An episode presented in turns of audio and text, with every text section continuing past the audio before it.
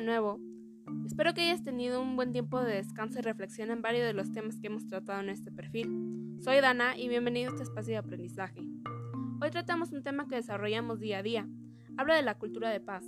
Esta se da cuando hay una buena convivencia en un espacio donde hay múltiples opiniones, intereses o gustos, pero a pesar de ello se tiene un ambiente libre de violencia donde todos pueden ejercer sus derechos.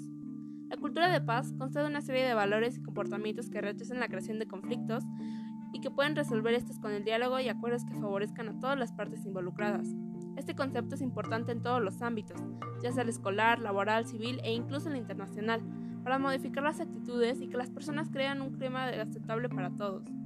Significa no solo evitar la guerra, sino también transformar la percepción de los conflictos y evitar un desenlace violento.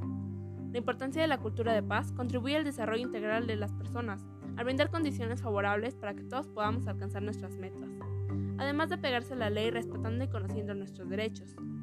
La cultura de paz también conduce al ejercicio de la solidaridad y al aprecio de la diversidad a partir del respeto y otros valores relacionados con el derecho a la desigualdad. Es así que la cultura de paz es un factor muy importante en nuestro día a día y en el que debemos poner nuestro granito de arena. Espero que este corto episodio haya sido de tu agrado y te haya podido ayudar a entender el tema un poco más como yo. Espero escucharnos en la próxima. Adiós.